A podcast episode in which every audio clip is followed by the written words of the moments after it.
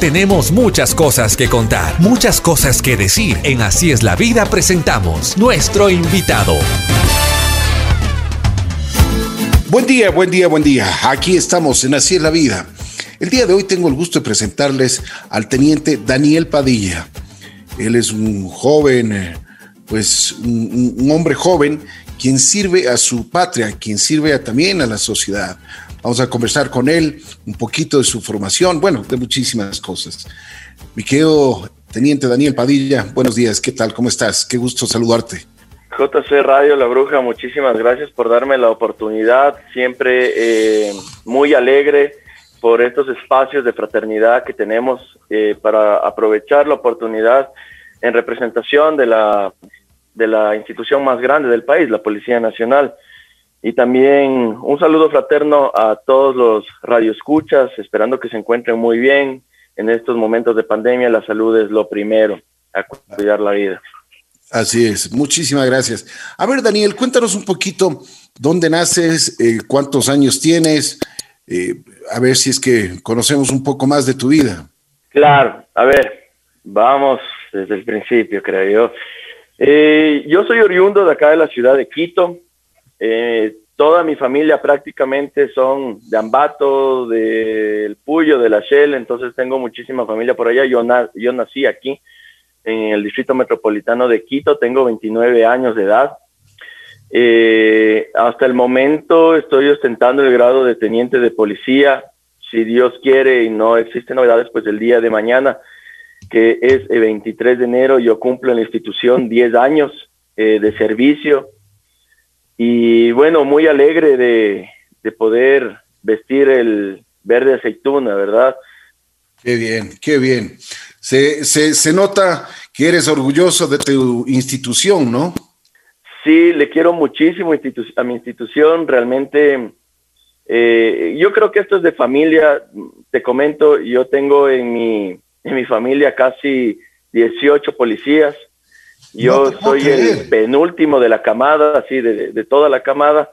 Entonces, ya es una situación que viene en los genes. Yo creo que el servir y proteger, el estar al cuidado de, de, nuestros conciudadanos ya es una situación que viene en la sangre, creo yo, y pues súper feliz y súper orgulloso.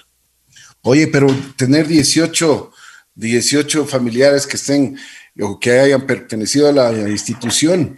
Me imagino que desde, desde muy pequeño tú ya sabías lo que, lo que ibas a hacer, ¿o no? Realmente no, realmente no. Esto es algo curioso porque yo prácticamente toda mi infancia negué la posibilidad de, de siquiera entrar a la institución policial realmente. Pero existieron muchas cosas en mi vida que realmente me hicieron cambiar la perspectiva, algunos antecedentes un poco crudos eh, fuera del país que, que me hizo cambiar eh, la perspectiva con relación a lo que quería hacer y pues bueno, al final la sangre llama la sangre y, y, tomé la decisión.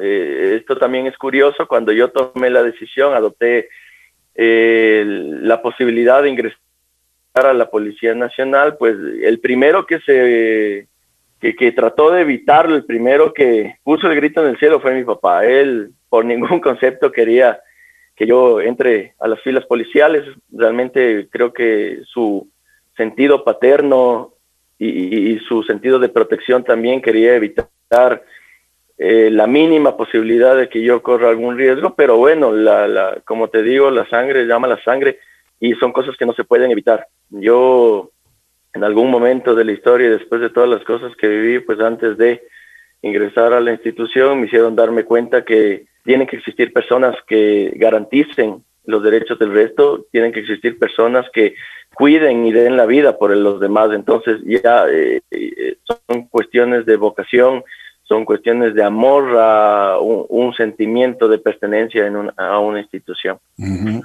Oye, Daniel, a ver, cuéntame un poquito cómo te preparas. O sea, me imagino que tú ah, llegaste a ser bachiller, ¿dónde estudiaste y después cuál fue la preparación? ¿Qué es lo que, qué es lo que generalmente uno tiene que hacer para pertenecer, para pertenecer a la Policía Nacional? Ya, esa pregunta es fácil. Eh, lo que uno tiene que hacer eh, o, tiene que tener es primero tener ganas, o sea, querer eh, ser policía, tener un sentimiento de vocación, un sentimiento de querer proteger a los demás. Y bueno, yo estudié en la ciudad de Ambato, como te había mencionado, todos mis, eh, mis papás, mis, familia, mis familiares, todos viven allá. Entonces yo eh, desde segundo curso pasé a estudiar en Ambato, me gradué allá en el colegio SEBI. Eh, cuando ya me gradué como bachiller en químico biólogo, pues tuve la oportunidad de salir a hacer un intercambio cultural a Estados Unidos para aprender el idioma. Esta fue una parte fundamental de mi vida porque allá tuve las experiencias más bonitas y a la vez más amargas que, pude vivir. Eh, lógicamente estar fuera de, de mi patria, estar lejos de mi familia, estar en un lugar completamente desconocido, sin el idioma y bueno, fueron parte del aprendizaje y sí algunas malas experiencias que me debe de, de, de, este intercambio que a la final terminaron haciéndome más fuerte. Cuando regreso al país, pues eh, hay una, yo eh, regreso al país más o menos en el mes de agosto del año 2010, ¿sí? Entonces, yo tomo la decisión, yo ya vine con la decisión de allá, ¿no? Yo ya vine con la, decisión de ingresar a la policía, sabía que el proceso se iba a abrir en el mes de octubre, eh, septiembre, perdón, en el mes de septiembre se iba a abrir el proceso y yo empecé a entrenar un montón, empecé a estudiar para prepararme para las pruebas, ¿verdad? Entonces, eh, como les había mencionado, mi papá fue el primero que puso el grito en el cielo, no, no estuvo de acuerdo. Yo me fui de la casa inclusive por la negativa de mi papá, me fui chuta a pasar con, con algunos amigos que me den posada. Y bueno, después ya arreglamos las cosas con mi papá, él me apoyó, yo ya estaba dentro del proceso y empezaba las pruebas que sí son súper complicadas. En ese entonces no, habría la no había la necesidad de dar la prueba a ser bachiller, ¿no? Para obtener un, perdón, la prueba del CENESID, para tener un cierto puntaje, no. Uno tenía que dar pruebas físicas, psicológicas, académicas, eh, tener una entrevista personalizada con los oficiales instructores de la escuela superior. Y después de todas esas pruebas, pues se ubicaban en cierta posición o en cierta antigüedad, dependiendo de los resultados que se obtuvo durante el proceso, y habría que esperar en ese momento para ver si es que entrabas o no. Y paradójicamente en ese año, de todas las evaluaciones que tuve, de todas las situaciones que, que, pasó, yo estuve prácticamente a vísperas de entrar a la escuela en el mes de octubre, noviembre, después del tiempo de preparación que tuve, y estalló el tema del 30S. Entonces yo tuve que ver el 30S por televisión eh, todo lo que estaba pasando en ese momento y tristemente se suspendió el ingreso a la escuela superior, que se habilitaría al siguiente año para enero del 2023. Es por eso que yo, eh, este enero de 2023 del presente año, voy a cumplir 10 años dentro de la institución policial, desde el primer día que ingresé como cadete a la escuela hasta este sábado. Oye, una pregunta, Daniel. ¿Qué, qué, tú hablas del 30S? tú ya como miembro de la institución o, tratar de, porque estabas en la escuela superior, ¿qué pensabas? ¿Qué te decían? ¿Cuál era el ambiente? Bueno, eh, el ambiente era súper tenso, era una incertidumbre terrible. Eh, yo estaba realmente muy confundido, no por el hecho de saber si quería o no ser policía, sino confundido porque no sabía qué iba a pasar, porque yo no tenía un plan B. Yo nunca eh, dije, bueno, si es que no logro ser policía, voy a estudiar eh, arquitectura, voy a estudiar veterinaria. Yo no tenía un plan B. Yo lo único que tenía metido en la cabeza como prioridad era ser policía. Entonces, sí fue para mí muy triste ver todos los acontecimientos de, ese momento, todo lo que pasó en 30S. Uno ya con un poquito de sentimiento eh, de cariño y amor a la institución, en ese entonces estaba desarrollando y estaba muy pendiente del proceso de admisión, pues ya me sentía eh, realmente triste, me sentía golpeado por lo que le estaba pasando a la Policía Nacional en ese entonces, pero bueno, son experiencias, son cosas que en algún momento eh, tuvieron que superarse y ahora la policía está en el lugar que está gracias a las experiencias y a todo lo que se vino eh, aprendiendo de todos estos procesos, ¿verdad? Siempre dicen que equivocarse es bueno porque ahí se aprende más, ¿no? Así es. Y hay cosas que lastimosamente costaron vidas humanas, eh, pero bueno, es, es parte de la historia, de la triste historia de este país. Bueno, estamos conversando con el teniente Daniel Padilla. A ver, Daniel, eh, terminas la escuela superior. Eh, me imagino que son estudios fuertes. En la parte física ni hablar. A ver, todas las escuelas de formación de nuestros policías y la Escuela Superior de Policía, que es la que forma a los eh, oficiales o a los futuros oficiales eh, de la Policía Nacional, tienen un régimen académico, físico y psicológico muy fuerte. Y bueno, tiene su lógica, tienen que preparar a, a las personas que van a salir a combatir el crimen, a las personas que van a tener que salir a aguantar muchas cosas en la calle, entonces tiene que ser una formación completamente fuerte, dura, entonces con criterio, eh, te forman muchísimo el espíritu, te convierten en una persona muy paciente, porque el policía tiene que ser muy paciente. Entonces hay muchas aristas que involucran la educación policial, eh, fueron eh, cuatro años dentro de la escuela, te dan, bueno, dentro de un proceso académico de la parte educativa, se empieza muchísimo con leyes, muchísimo con doctrina policial, muchísimo con seguridad, con estrategia,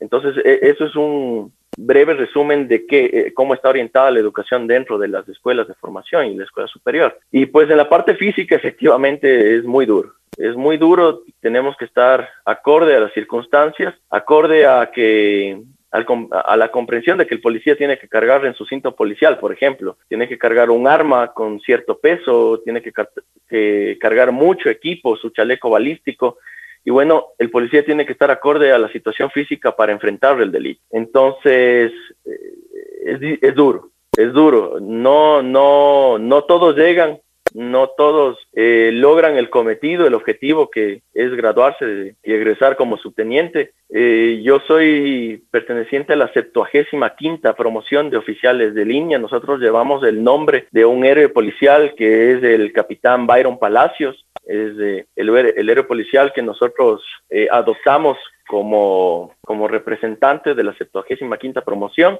y pues fuimos, o claro, fuimos una de las promociones más numerosas realmente en ese entonces. Nosotros ingresábamos a la escuela 450, 450 aspirantes oficiales. Entonces de los 450 logramos graduarnos 350, 100 no lo lograron, salieron o pidieron la baja o tuvieron calamidades eh, médicas que no les permitieron seguir en el proceso de, formación. Y bueno, en este momento, lastimosamente, a lo largo de lo que de mi vida profesional, hemos perdido varios compañeros en actos de servicio, hemos perdido compañeros por accidentes y bueno, el número sigue reduciéndose un poco. E, esto es lo que conlleva la, la profesión policial, es algo a lo que tenemos que estar pendientes todo siempre, ¿verdad? Así es, así es. Un trabajo fuerte, un trabajo duro, bueno, pero pues, pues, como tú mismo dices, para eso se preparan. Después de, después de que tú sales de la escuela de formación, ¿qué haces? Eh, ¿cuáles, ¿Cuáles son los siguientes pasos que tú das dentro de la Policía Nacional? Cuando yo egreso como subteniente en el año 2014, eh, yo recibo el pase acá la ciudad de Quito, al distrito de policía La Delicia, que comprende prácticamente la parte norte de la ciudad de Quito, desde el sector de, de la parte norte del Parque Bicentenario hasta Calacalí. Entonces, eh, eh, eso es lo que comprende el distrito La Delicia, donde hay sectores conflictivos como por ejemplo La Bota, La Roldós, estamos hablando un poquito de Pomaski y bueno, algunos sectores conflictivos en cuanto a seguridad. Yo recibo el pase recién graduadito, ¿no? Entonces empiezo en la parte del servicio urbano o lo que, se comprende hoy como eje preventivo. Y ahí empiezo a adquirir un montón de experiencia, ya empiezo a trabajar dentro de la realidad policial. Las escuelas de formación terminan siendo una burbujita que te aísla muchísimo de las realidades de la calle. Y bueno, ahí empezamos ya a trabajar eh, de forma seria. Y eh, tuve la oportunidad de estar ah, siendo comandado por grandes oficiales que me enseñaron muchísimo, dentro de los cuales me gusta destacar siempre a mi coronel René Almeida Parra, que en ese entonces llegó como jefe del distrito. Él había sido comando del GIR, entonces tenía una formación muy disciplinada, muy estricta, pero es una persona que a la final terminaba enseñándote muchísimo, ¿verdad? Y estuve prácticamente dentro del eje preventivo un año, una vez que pasé mi primer año de servicio urbano, tuve la oportunidad de ingresar a capacitarme ya en la materia de antinarcóticos. Entonces ya fue otra arista completamente distinta la preventiva y empezamos en el eje investigativo. Y pasé a pertenecer a una excelente unidad a la cual quiero muchísimo, que es la unidad contra el tráfico y consumo para el consumo interno, que se encarga exclusivamente del combate al microtráfico a nivel nacional. Y ahí empezamos la capacitación. Ahí empezamos ya a trabajar en otras materias súper complicadas. A mí me encantó la parte investigativa en cuanto a lo que es operaciones de campo en antinarcóticos. Me fascinó. Y bueno, es una situación de alto riesgo. Es, tiene un, un riesgo súper elevado, pero gracias a Dios logramos combatir muchísimo, logramos hacer buenas cosas. Y en un punto ya de, de la culminación de este segundo año como agente antinarcóticos, en los que tuve la, eh, oportunidad de conocer varios lugares del país, muchísimos diría yo, eh, se abrió lo que una postulación que a mí prácticamente me cambió la vida, porque uno cuando el primer sueño que tuve es ser policía, sí, y el segundo fue pertenecer a una rama diferente, a una rama especial, algo innovador, algo que que llame mucho la atención y se abrió la postulación para el décimo, para el décimo curso nacional de inspección ocular técnica que pertenece al, servicio de criminalística.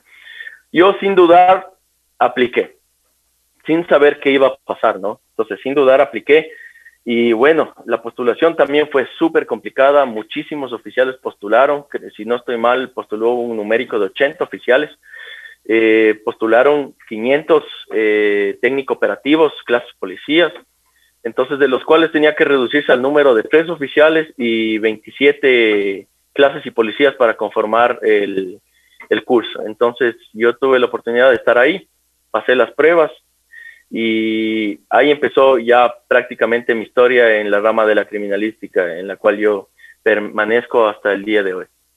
Bueno, a ver, em, hablemos un poquito. Tú decías que estabas en la unidad del consumo y el tráfico de drogas. Cuéntanos, debes, debes tener muchas anécdotas, muchos, muchos casos que nunca ni siquiera te imaginaste.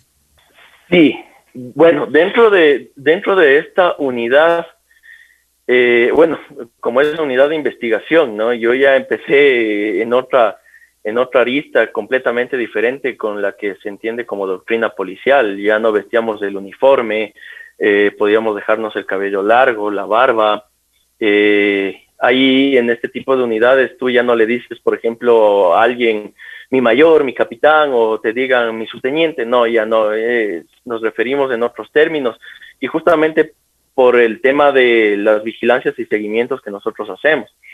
Entonces, eh, aprendí muchísimo vigilancia, seguimientos, tuve la oportunidad de trabajar en situaciones de crisis completa o de procedimientos de alto riesgo, no solo aquí en Quito, sino en Quito, en Guayaquil, en Loja, en Cuenca, en Manta, en Esmeraldas, sobre todo en Santo Domingo. Entonces, en donde existe una acogida sustancial a lo que es el tema del microtráfico y empezamos a combatir. En ese entonces la unidad era nueva. Entonces nosotros también empezamos justamente con estos procesos y protocolos nuevos referentes al combate del microtráfico, porque el Ecuador siempre estuvo direccionado a combatir el narcotráfico en su parte internacional, pues en, en, lo que corresponde, por ejemplo, a encontrar las toneladas de clorhidrato de cocaína, a encontrar a grandes capos del narcotráfico. Sin embargo, el microtráfico ya se encarga exclusivamente de la parte de consumo interno, de acá, de lo que le afecta a, nuestros estudiantes, de lo que le afecta a la comunidad en sí. Y tiene una estrategia completamente diferente a la del tráfico internacional. Entonces, inclusive yo mm, me atrevería a decir que es mucho más complicado eh, el combate al microtráfico por cuanto tú estás en el mismo nicho, tú estás en el mismo ambiente, tú ya estás combatiendo con la misma gente, con la misma gente que tranquilamente le puede conocer o puede saber hasta cómo un policía camina, ¿me entiendes? Entonces, eso cambiaba completamente el panorama de juego, más sin embargo tuve la oportunidad de compartir con grandes personas, con excelentes profesionales que me enseñaron a mí. Eh, nosotros ahí en estas unidades no utilizamos nuestros nombres, sino utilizamos otros, lo que les denominamos nombres de combate. Y pues mi nombre en ese entonces eh, era Damián. Entonces, Damián, me, habían puesto Damián porque era el, niño de, de, la película del anticristo. Entonces, porque en ese entonces tenía bastante la cara de un, de un muchachito así, ¿no? De, un jovencito, de guagua, como decimos. Entonces adopté yo ese nombre y empezamos a trabajar y aprendí un montón de cosas. Eh, fueron las primeras, eh, las primeras ocasiones en las que yo pude ver gran cantidad de droga, cuando empezamos ya a capturar a personas eh, que estaban involucradas en este tipo de delitos. Y sí, pues fue una experiencia completamente novedosa. E, eso inclusive me permitió a mí y me dieron la confianza para irme a capacitar en Colombia, en Bogotá, con la Policía Nacional de, Colombia. Yo viajé allá y estuve preparándome en lo que es inteligencia estratégica y prospectiva antidrogas en la escuela de Ercañat. Entonces, igual, todo lo que conlleva a análisis de información, todo lo que conlleva a operaciones tácticas eh, en la parte urbana, en la parte eh, rural, entonces aprendí muchísimo, muchas experiencias relacionadas al combate, a la adrenalina que se siente, sobre todo. En este tipo de unidades tú no tienes horario. Tú no entras a las 8 y sales a las 5 o haces las amanecidas, no. Eh, tú le prestas a esta unidad 24/7. Si recibes la llamada y tienes que salir a Esmeraldas, pues coges, tienes que tener lista tu maleta y sales a Esmeraldas. Y no sabes cuándo vas a regresar. Puedes regresar en una semana, en tres meses. Puede que de Esmeraldas termines en Manabí o puede que de Esmeraldas termines en Tulcán. Entonces e, era una incertidumbre total porque eso es lo que el trabajo antinarcóticos demanda. Eh, entonces, muchas experiencias en ese sentido, Ricky. O también puede que no regreses, ¿no? O puede que no regreses. Sí, exactamente. Así es. Me imagino que varios compañeros tuyos habrán caído en estos combates. Muchísimos policías, nosotros tenemos muchos héroes que han combatido el narcotráfico, que hoy se convierten justamente en eso, en héroes. Son eh, símbolos y emblemas de las generaciones que le seguimos y pues nosotros luchamos eh, contra este contra este mal tan grande, pero lo, lo, bonito de esto es saber que hay muchos policías, hay mucha gente que conforma estas unidades especiales eh, que no decaen, que siempre, siempre, siempre están con ánimo, siempre tienen energía, porque saben que vale la pena, porque saben que sacar por lo menos 10 eh, gramos de las calles ya significa que vas a ayudarle tal vez a 10 muchachos a evitar el consumo de droga, vas a evitar que niños consuman, vas a evitar que estudiantes consuman. Entonces eso ya es una alegría significativa. Así es. Oye, de, lo que yo tengo entendido y de lo que dicen eh, las, las, estas mafias, estos delincuentes, pues tienen todas las armas del mundo, y, pero incluso dicen que están mucho mejor armados que la policía en algunos casos. ¿Es cierto eso? Completamente cierto, sí. Eh, nuestras líneas de investigación siempre también han estado orientadas a saber cómo ellos consiguen su armamento, su munición. Eh, es complicado, bueno, el tema de cómo están inclusive entrenados estos, estas personas. Recordemos que aquí en el país, eh, bueno, como ya lo expresó, por ejemplo, el día de ayer mi comandante general en una entrevista que tuvo, sabemos que aquí en el país trabajan organizaciones delictivas, colombo mexicanas, por ejemplo, que son personas y delincuentes que tienen otro tipo de preparación, que tienen otro tipo de armamento. Entonces, eh, la policía siempre se está actualizando y siempre se está preparando para combatir eso. Así es, y eso es importante.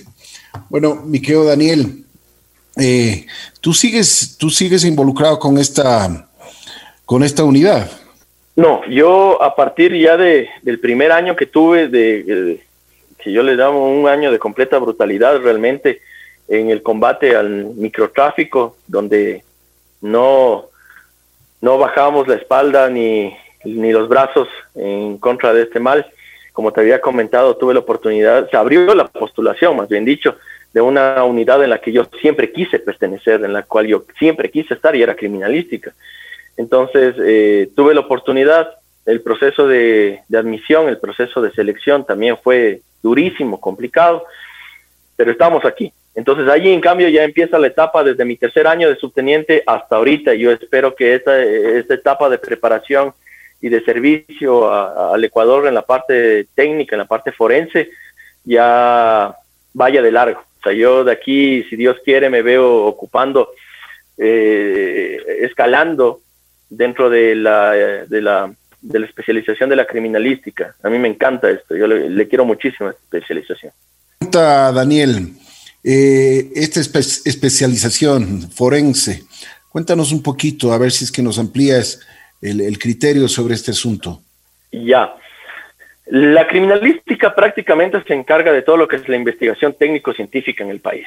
Entonces, desde eh, la parte del trabajo de campo, del trabajo en territorio, que son las, eh, la inspección ocular técnica, lo que es el trabajo de, investigación de la escena del delito. Nosotros trabajamos prácticamente en todos los casos de muertes violentas. estoy hablando de muertes violentas, eh, femicidios, suicidios, asesinatos, homicidios, magnicidios, todo lo que involucre una muerte violenta, pues el criminalística está ahí.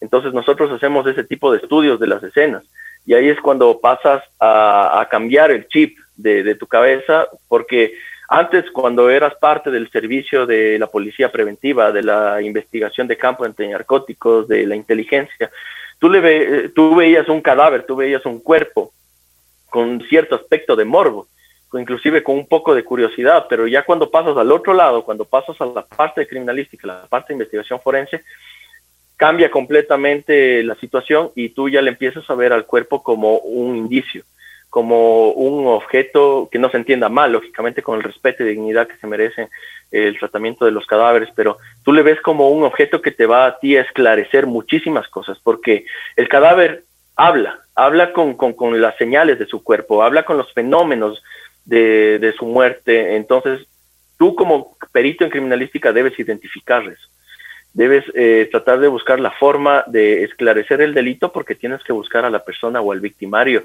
que asesinó a esa persona. Esa es tu función, esa es la misión. Eh, dentro de las varias que tiene eh, el servicio criminalística, pero yo creo que la más importante es justamente es, esclarecer la verdad, darle hasta cierto punto la tranquilidad a la familia de una víctima por una muerte violenta de saber que la policía logró capturar a su asesino. ¿me entiendes? Entonces es, un, es una situación completamente delicada, es una cuestión trascendental, diría yo, y lógicamente tiene un peso significativo para todos nosotros aquí. Y una, ah, el momento que tú por, eh, ves, digamos, una escena del crimen, ¿qué, ¿qué, es lo que primero tú, o sea, ya con tu experiencia, con qué es lo que primero observas? ¿Qué es lo que primero, me imagino que también te has de haber encontrado con gente que está alterada, nerviosa, y ahí también te puedes dar cuenta quiénes están involucrados y quiénes no. Así es, así es. Nosotros trabajamos de la mano con, con un equipo especializado que es de la Dirección de Muertes Violentas, se llama DINASED. Entonces nosotros hacemos equipo con ellos y empezamos en la investigación en todas sus aristas. Eh, tomamos entrevista con, con, familiares, con vecinos, eh, recopilamos información de las muertes violentas, entonces, esto a nosotros nos permite ampliar el espectro de búsqueda de lo que realmente necesitamos o a dónde tenemos que orientar la investigación. Y claro, bueno, eh, eh, dentro de mi experiencia hasta el momento he visto una cantidad impresionante de cosas en todo, en todo. Yo diría en las formas de cómo se está, eh, de las formas de las muertes violentas, eh, por ejemplo, lidiar muchísimo con los familiares de la persona que fue asesinada, una persona que falleció. Entonces, también uno tiene que tener un equilibrio importante entre la empatía y ser apático. Entonces, porque uno en una escena no puede involucrarse mucho con sentimientos, uno tiene que ser muy objetivo, tiene que ser muy parco en esa situación, tiene que tener cabeza fría y concentración. Pero por otro lado, tienes a familiares que afuera están eh, llorando, están completamente descompuestos de la tristeza y pues también tienes que saber lidiar con esto, también tienes que saber eh, ser una persona que trate de brindar un poco de fortaleza en esos momentos tan terribles, ¿no? Entonces, sí, eh, eh, es una distinción, es un equilibrio difícil de mantener, pero para eso nos preparan, a lo menos aquí. Así es. Daniel, ¿algún caso que te acuerdes, algo que te ha impresionado? Todos los casos realmente son distintos, todos los casos me, ha impresionado, pero de dentro de los cuales yo puedo destacar el primer caso que tuve, y era justamente en Guayaquil, cuando aún estaba por finalizar eh, mi curso de, especialización. Eh, se trató de una muerte violenta de un funcionario policial que había estado desaparecido 15 días en, Guayaquil, él pertenecía justamente a la DINASER. Y dentro de esta desaparición empiezan todos los trabajos investigativos y todo bueno desembocó en hallar a uno de los culpables o de los presuntos victimarios. Bueno, ya no puedo decir presuntos porque esa persona ya fue sentenciada, inclusive, entonces sí, del victimario. Y eh, eh, la información que se recopiló ahí nos dio eh, la oportunidad de dar con el paradero de los restos mortales de, del oficial que, que, había sido asesinado, pues. Y para mí fue una completa impresión porque fue mi primer procedimiento y fue una de las escenas más complejas y macabras que tuve realmente. Estamos hablando de, un desmembramiento completo, entonces ahí de, un, de una forma de muerte completamente terrible. Entonces a mí sí me impresionó eso muchísimo. Mucho más sabiendo que eh, era un policía. Entonces eh, yo creo que empezamos el trámite, el trabajo ya con la escena y con el cuerpo desde las 4 de, la tarde hasta las 5 de la mañana del siguiente día sin parar. Y todo eso para mí fue la primera experiencia. Yo es la que más me acuerdo. Yo me, me acuerdo muy detalladamente qué, qué, es lo que pasó, qué es lo que hicimos. Entonces, sí fue una situación que a mí me llamó mucho la atención y, marcó más que nada el inicio en, eh, en mi carrera en la parte forense. Me imagino, me imagino cuando las, las hay mucha gente que desaparece, ¿no? Se le encuentran eh, lastimosamente asesinados, o sea, o bueno, me imagino que tendrás muchos, pero muchos casos. Sí, sí, sí, sí, sí. Hay muchísimos casos de estos, personas reportadas como desaparecidas, son encontradas, eh, tal vez en, eh, ya tristemente perdieron su vida. Eh, tenemos que ser muy prolijos en la investigación, Ricky. Te, te mentiría si te dijera que no nos afecta. Eh, el, yo creo que somos todos eh, seres humanos, independientemente que seamos peritos o policías, eh, somos seres humanos. Entonces, en todo momento nosotros estamos pensando que la persona a la que nosotros estamos encontrando es padre de alguien, es hermano de alguien, es hijo de alguien. Entonces, sí, sí, sí, siempre es complejo. Me imagino. Oye, Daniel, por ejemplo, en esto de la pandemia, ha variado mucho tu trabajo, tus investigaciones, todo lo que está haciendo la Policía Nacional. ¿Qué es lo que ha pasado en estos, en este último año? Porque ha sido difícil para todos, ¿no? Así es. Sabes que eh, eh, este último año para mí fue el año más complejo dentro de mi, de mi carrera hasta el momento. Yo te voy a contar por qué. Porque empieza la pandemia y realmente nosotros no estábamos eh, completamente preparados para lo que se venía. O sea, no, nunca, nunca contemplamos la parte macro del escenario. Y cuando empieza todo, realmente a lo menos cuando empieza eh, eh, la detonación en, en, Guayaquil, yo recuerdo que estaba tranquilo en mi oficina acá en Quito, me llama el director nacional, un oficial al que le tengo gran aprecio y respeto, que es mi coronel Javier Rosero Pesantes, entonces me llama, me dice, Daniel, sube a la oficina. Yo subo, me presento y me dice, solo me, me dijo en esta forma, ¿te quieres arriesgar sí o no? Yo no yo personalmente, yo te juro que no sabía de qué se trataba, pero yo le dije, claro, o sea, sí, ¿qué pasó? ¿Qué toca hacer? ¿Qué tenemos que hacer? ¿Cuál es la investigación? Y me dice, listo, coge, anda a tu casa, haz maletas y haz maletas para una semana nomás haz maletas para una semana y nos vemos aquí a las 2 de la tarde, nos vamos a Guayaquil porque nos, necesitan en Guayaquil por el tema de la pandemia. Yo y con el corazón en las manos porque en ese entonces, Ricky, yo tenía a mi esposa embarazada de siete meses. Entonces, mi esposa estaba embarazada de mi, de mi nena de siete meses. Nosotros eh, por el tema de la pandemia, lógicamente mi esposa estaba aislada eh, en teletrabajo. Eh, entonces, chuta, sí fue una situación para organizar muy compleja, gracias a Dios. Mis papás estuvieron, eh, viajaron hasta Caquito, ellos también se aislaron y me apoyaron muchísimo con el cuidado de mi, de mi, de mi esposa, que valga la oportunidad, ella también es policía, ella es mi compañera en realidad, somos promoción.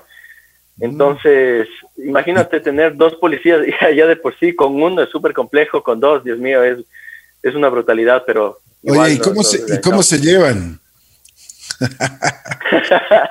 bueno, yo, yo, Soy más, yo soy más antiguo en, la, que es de la promoción, pero eso es más antiguo que en la casa, entonces sí, es, un, es un equilibrio bien bonito de mantener, ¿no? Sí, y aprovecho la oportunidad para mandarle un fuerte saludo a mi compañera de vida, le amo con todo mi corazón, ella es la madre de mi, de mi nenita, y mi nenita también el 23 justo cumple dos, 10 años de la policía y ella cumple sus 7 mesecitos, entonces yo estoy feliz de la vida.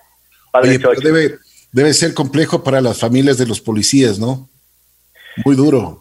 Eso te decía, con uno es complicado porque tú no sabes si es que el momento que sales, qué va a pasar y si es que vas a regresar.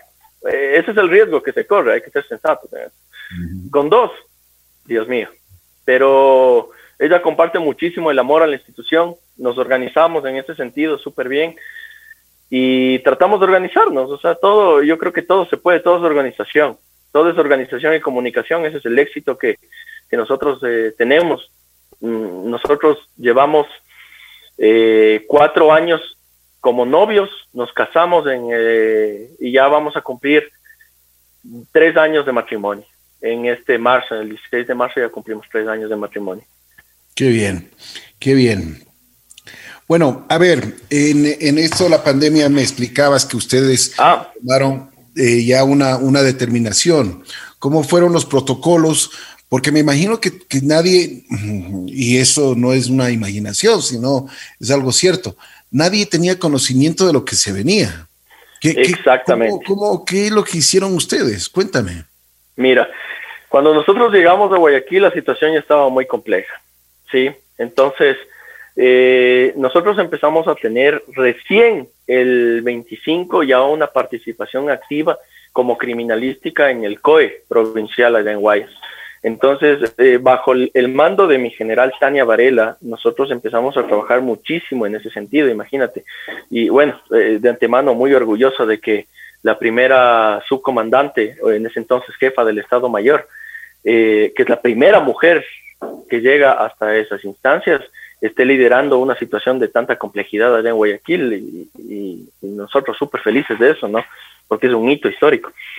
Entonces llegamos a la ciudad de Guayaquil, trabajamos y empezamos nosotros con lo primero, que era asesorar a las autoridades que estaban tomando las decisiones, porque la policía no estaba tomando decisiones, sino estaba tomando las, eh, las autoridades que estaban conformando el COE.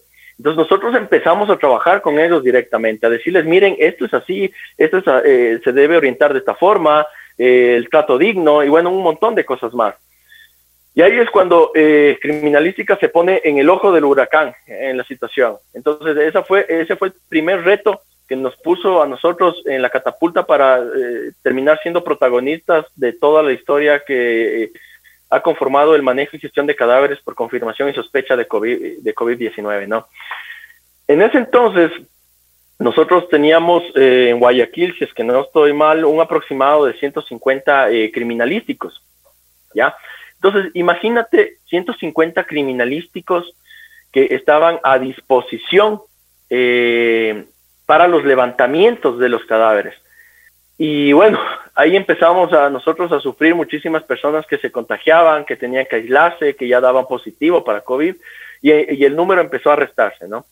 Eh, también nos enfrentamos al tema logístico, que trabajábamos con tres camionetas o, carros isotérmicos para la que son carros fríos, ¿no?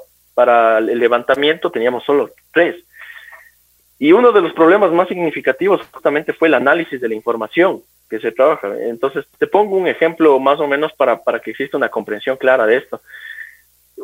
Existía un cadáver en la Shiris, por poner un ejemplo, en la Shiris, ¿no? Y todo el mundo empezaba a llamar. Carro que pasaba, carro que llamaba. los vecinos o las personas, los propietarios de los domicilios aledaños llamaban. Entonces, eh, eh, alertados al ECO 911, de un solo cadáver existía un aproximado de 50, 100, 150 llamadas. Entonces, esto inflaba un montón el análisis de información. Entonces, en un punto de toda la historia, nosotros tomamos la decisión completa eh, de decir, listo, nosotros tenemos que inyectarle eh, y aceitar la maquinaria policial y tenemos que inyectarle al ECO 911, tenemos que inyectarle al COE Nacional, tenemos que inyectar a criminalística policías. Eso es lo que necesitamos, policías especializados. Entonces, al ECO 911 para el análisis llegaron todos los analistas o los mejores analistas del país de las diferentes unidades especiales para trabajar con la información. Al puesto de mando que teníamos en criminalística llegaron también los mejores analistas para trabajar en ese procesamiento. Al cuerpo de criminalísticos se adjuntaron o se agregaron eh, personas o personal de la policía judicial que iban a trabajar también con el, eh, el, levantamiento de cadáveres. Esto, por ejemplo, iba a ser una experiencia nueva para ellos, porque ellos nunca habían trabajado con un cuerpo, pero sin embargo estaban siendo liderados en pequeños equipos por un criminalístico, entonces empezamos con eso. Entonces nosotros empezamos a, eh, eh, trabajar muy bien en ese sentido. Eh, el COI nos otorgó a nosotros 10 camionetas que ya estaban por dar por ser rematadas de la de, Correos del Ecuador. Con esas 10 camionetas empezamos a trabajar y empezamos 24/7, 24/7. No paramos. Ni un solo día. Durante un mes, de lo que yo llevé maletas para una semana, estuve allá un mes y un poco más. Entonces, eh, Oye, ¿y cuál era el protocolo cuando ustedes veían un cadáver en, les llamaban, había un cadáver en, la calle? Me imagino que también ustedes al, principio no sabían eh, que, cómo manejar esto del virus o ya tenían conocimiento o ya estaban asesorados sobre este asunto sanitario. A ver, eh, realmente no teníamos una información completa con relación a cómo tratar un caso COVID, como ahora lo tenemos, después de todas las investigaciones y, e información que se ha recopilado por los organismos de salud en todo el mundo, ¿verdad? Pero en ese entonces lo que sí nosotros teníamos y que gracias a Dios salvó eh, los procesos y los procedimientos que adoptamos es que nosotros hemos estado preparados siempre para manejar cadáveres, independientemente de las circunstancias, para manejar cuerpos, ¿me entiendes? Entonces, eh, esto a nosotros nos permitió tener la experiencia de un manejo súper acertado en el tema de bioseguridad, porque antes de que empiece la pandemia nadie sabía la palabra bioseguridad, pero nosotros manejábamos eso como el Padre Nuestro. Entonces, nosotros manejábamos súper super bien el tema de bioseguridad, de las protecciones. En ese sentido, no nos cogió de nuevo. ¿sí? Entonces, eh, ya fuimos un poco más, eh, la palabra, eh, más cancheros a la escena. Ya fuimos más cancheros a la calle con esa situación y, y, justamente esto también nos dio a nosotros la oportunidad de tener una asesoría a las autoridades. Entonces, ¿qué es lo que pasaba cuando una persona estaba en un domicilio y ya había fallecido? Pues lógicamente se activaba todo un protocolo donde Policía Nacional tenía que eh, llegar allá con su camión isotérmico, personal de criminalística para la identificación del cadáver. Eh, médicos tenían que emitir ya los certificados. El tema de los médicos del Ministerio de Salud también fue un poco complicado porque lógicamente no había tantos médicos que eh, trabajaran en estas circunstancias. Entonces sí tratamos de solventar esta situación con médicos valientes. Yo por eso creo que nuestros médicos del país eh, merecen un fuerte aplauso. Existieron muchos profesionales de la salud que nos acompañaron en esos momentos y nada, había que seguir, había que seguir. La cifra empezó a bajar y empezamos a manejar los cuerpos ya súper bien a mediados del mes de eh, abril porque todos nosotros llegamos el 25 de marzo, eh, a mediados de abril ya empezamos a tener un control significativo de todo lo que es el levantamiento y pues la cosa mejoró eh, en Guayaquil significativamente. Oye, Daniel, eh, y te voy a... A mí me contaron, una persona que trabaja con nosotros allá en la ciudad de Guayaquil, de que en la urbanización de él se demoraron como seis días de, en el levantamiento de un cadáver, que había pues eh, un descontrol al principio porque no se conocía esto del COVID y también, o sea, las personas que se morían y no había las facilidades del caso. Así es, así es, así es, Ricky. Mira, te comento, inicialmente la policía nunca estuvo considerada en, absolutamente nada de esto. Recuerda que los primeros protocolos que se emitieron por el COE Nacional indicaban que exclusivamente el Ministerio de Salud iba a realizar absolutamente todos los trabajos de levantamiento, inclusive extrahospitalarios. Así es. Entonces, eh, criminalística nunca estuvo dentro de ese panorama hasta que la cosa se puso fea. ¿Ya? Entonces, ya cuando la cosa se puso fea, ahí recurrieron y se tomó la decisión de que la policía pues empieza a trabajar de, eh, de primera mano con esta situación. Ahora, eh, efectivamente nosotros llegamos a, contemplar escenarios y justamente eso era lo que te comentaba, que eh, teníamos cuerpos que estaban tres días, cuatro días, seis días y lógicamente las condiciones climáticas de Guayaquil daban para que el proceso de descomposición de los cuerpos sea muy acelerado. Entonces esto fue un problema. Pero ya cuando empezamos a trabajar eh, directamente nosotros, inclusive, por ejemplo, eh, en, el acopio, inclusive en, lo que son las, las inhumaciones, en los procesos de inhumación, ya cuando nosotros tomamos la tutela completa a mediados de abril, es cuando la cosa empieza a fluir muy bien. Porque mira, seamos sensatos en una cosa, eh, el policía está preparado para todo. O sea, el policía si vos le dices al policía, tienes que ser zapatero, hermano, vas a tener que ser zapatero. Entonces, el policía en ese, en ese momento se puso el overall y empezó a trabajar. Eh, así de fácil fue.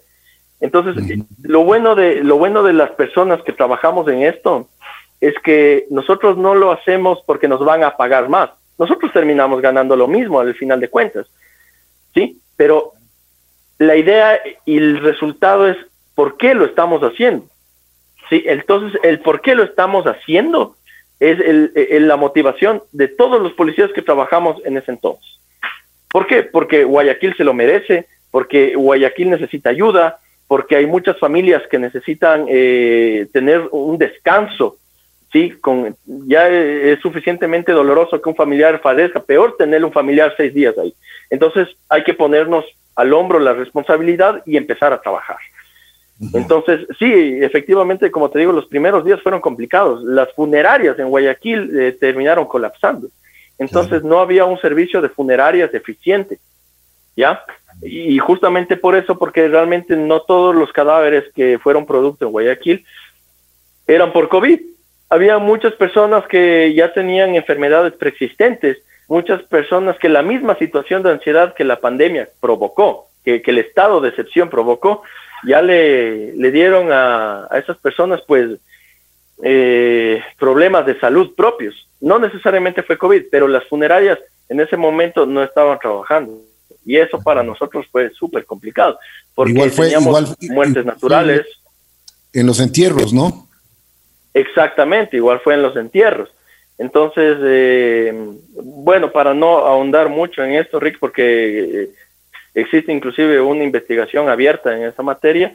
Eh, nosotros ya a mediados de abril empezamos a trabajar nosotros directamente en el acopio de los cuerpos e inclusive ya para ese momento empezamos a trabajar en la identificación de los cuerpos que no habían sido reconocidos eh, y que estaban, por ejemplo, acopiados en los hospitales. Entonces, eh, nosotros ya empezamos ahora con la segunda tarea titánica, que era identificar esos cuerpos. Una gran labor, una gran labor de la Policía Nacional, ¿no? Pues este es, este, pues por eso que estamos conversando contigo, mi querido Daniel, para que le cuentes al público y nos cuentes a todos, porque realmente lo que ha sucedido en esta pandemia, pues la Policía Nacional, como tú mismo dices, se ha puesto el overall y se ha puesto a trabajar por el bien de la comunidad. Sí, sí, sí, sí, así es, Vic. Eh, lo que pasó en, en Guayaquil fue una enseñanza, a lo menos para nosotros como institución y muchísimo más para el servicio de criminalística, pues fue una enseñanza de adoptar estrategias innovadoras, de eh, eh, ser muy preventivos y prospectivos a la hora de la toma de decisiones para una pandemia. Entonces, fíjate una cosa, lo que pasó en Guayaquil ya no se volvió a repetir en ninguna otra provincia. Y justamente es por eso, porque adoptamos estas estrategias y empezamos con eh, de forma inicial con el asesoramiento a las personas que estaban tomando o que están tomando las, las decisiones en los COE.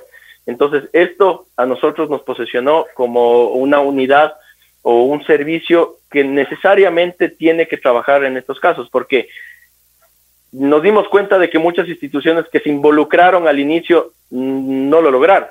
Entonces, nosotros teníamos que estar a la altura de las circunstancias. Y mira, eh, yo creo que ahora eh, todo lo que ha pasado a lo largo de eh, este año y, y, bueno, este venidero, pues lógicamente, ha sido una muestra de que se ha adoptado las situaciones de, de una manera con eficiencia, con calidad. Entonces, yo me siento muy feliz porque las enseñanzas que a nosotros nos dejó ese mal sabor de boca y sobre todo el desarrollo de todas las actividades de todas las personas que nos enfermamos, porque me incluyo ahí en Guayaquil, pues tuvo su, su valía, sirvió para algo. Así es. ¿Cuáles son las conclusiones que sacan dentro de la Policía Nacional y como una experiencia pues inédita, ¿no? Porque esto la pandemia es la primera vez el mundo se ha caído, el mundo muy golpeado. Yo creo que en todo el mundo, todos los países hemos tenido que sufrir de una u otra forma. Hemos tenido que aprender muchísimo. Yo creo que todavía nos falta, nos falta y nos falta largo, ¿no? O sea, tener el tener apenas 8 mil vacunas, eso para 17 millones de, ecuatorianos, yo creo que tenemos un, un largo camino todavía, ¿no? Sí, sí, así es, así es, Ricky completamente. Así que hay, que hay que trabajar, no hay que relajarse y hay que cuidarse más que nunca, ¿no es cierto, mi querido Daniel? Sí, eh, tenemos que seguir al pie del cañón, tenemos que seguir siendo fuertes. El ecuatoriano se caracteriza por eso, por ser una persona eh, fuerte, valiente. Entonces nosotros estamos seguros de que con la ayuda de nuestra ciudadanía, con los cuidados que, que, la, que el país adopte, pues vamos a salir victoriosos de esta batalla que, como tú bien dices, pues no es un camino corto. Hay que transitar por un camino largo y complicado y, empinado. Vamos a tener que subir varias cuestas. Entonces, eh, es una situación compleja. Mira, eh, como te había mencionado, yo eh, después de Guayaquil venimos a, a, Quito a replicar, se replicó toda la información. Hoy logramos manejar de una manera excelente la situación y eso a nosotros nos dejó varias enseñanzas y a lo menos eh, la, primordial es que después de la, la enfermedad, porque yo eh, llegué ya de Guayaquil a Caquito contagiado con COVID-19, entonces yo pasé por el proceso de aislamiento, gracias a Dios, mira lo que, lo que es la vida, yo no tuve síntomas, eh, estuve muy tranquilo dentro del aislamiento, lógicamente lejos de mi mujer, porque mi mujer ya estaba a punto de dar a luz. Entonces, más bien mi, mi motivación era curarme lo más rápido posible porque yo quería llegar al nacimiento de mi hija. Entonces, después de un proceso larguísimo y que me repetía las PCRs, que me repetía las pruebas, que un montón de cosas más, cuando ya por fin me dijeron, sí, estás listo, pasó creo que tres días, cuatro días, Ricky, y mi esposa dio a luz. Yo llegué con las justas, como se dice, ¿no? al nacimiento de mi, de mi enana. Y para mí fue la bendición más grande. Yo creo que dentro de todo lo, trágico de la pandemia, haber recibido a mi, a mi hija fue lo mejor del mundo. O sea, eso a mí ahora me da otra perspectiva de, de la vida, me da otra perspectiva. Entonces yo súper feliz, Ricky, a pesar de todo, y seguimos adelante. Así es. Bueno, ¿cuál es tu futuro? Porque nada, como tú decías, aquí en la institución, en la institución policial, nunca se descansa me imagino que tienes eh, más cursos y tienes que prepararte de mejor forma. Siempre la tecnología está ayudando. Sí, así es, Ricky. Eh, mira, sabes, yo eh, en este momento, en esta semana, fui designado como jefe de la sección de identidad de la voz y señales acústicas. Sí, entonces nosotros acá hacemos cotejamiento de voz. Es, importante resaltar que independientemente de la pandemia, este laboratorio y la policía no para porque sigue habiendo delitos. Entonces tiene que seguir la investigación. Entonces ahorita ya estamos cumpliendo otro tipo de funciones. Esperemos que con la bendición del Todopoderoso tengamos la oportunidad de seguir capacitando, de seguir estudiando, de seguir aprendiendo. Y, y mira, yo, mi futuro, mi futuro dentro de la institución, pues yo creo que el futuro de todo policía es incierto y, por obvias razones. Pero yo espero de todo corazón poder seguir, eh, seguir escalando, seguir cumpliendo los objetivos, seguir eh, ascendiendo. Eh, todo esto junto a mi familia, que es mi pilar.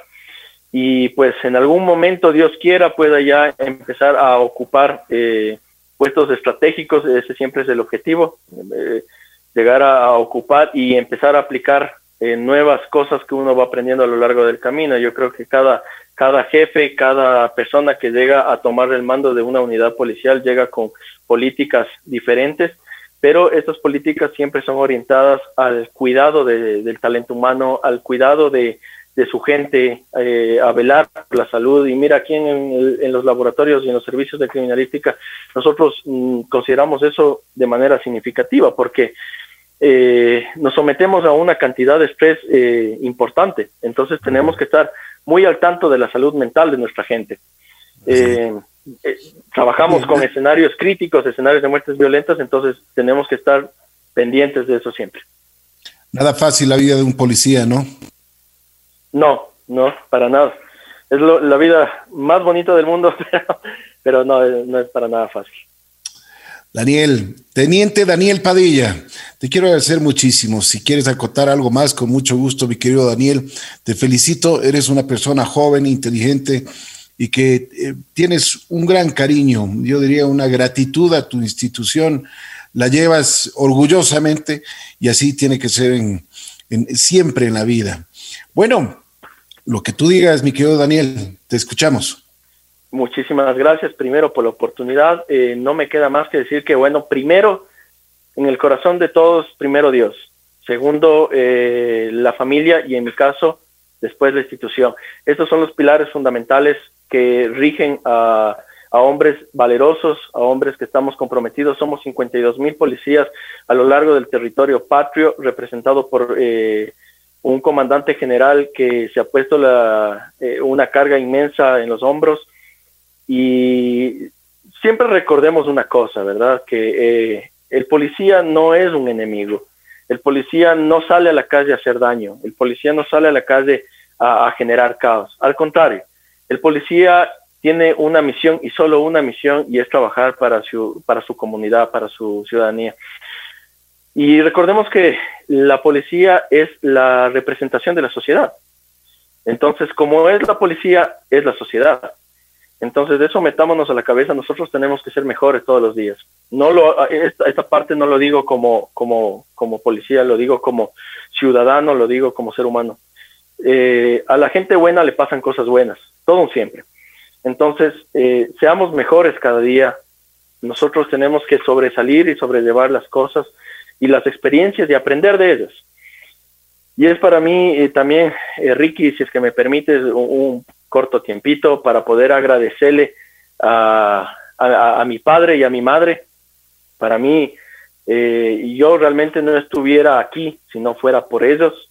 Eh, en la vida realmente nosotros no lo tuvimos todo, pero nunca nos faltó nada, Entonces, y eso se lo debo a ellos, ¿sí?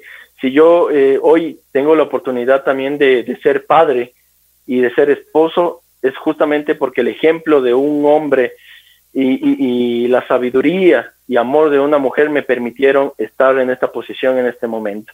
Y sobre todo también un fuerte abrazo y un beso enorme a, mi esposa, como te había mencionado, que también es policía. Ella también en algún momento sale con el miedo de salir, eh, salir de casa y ya no regresar.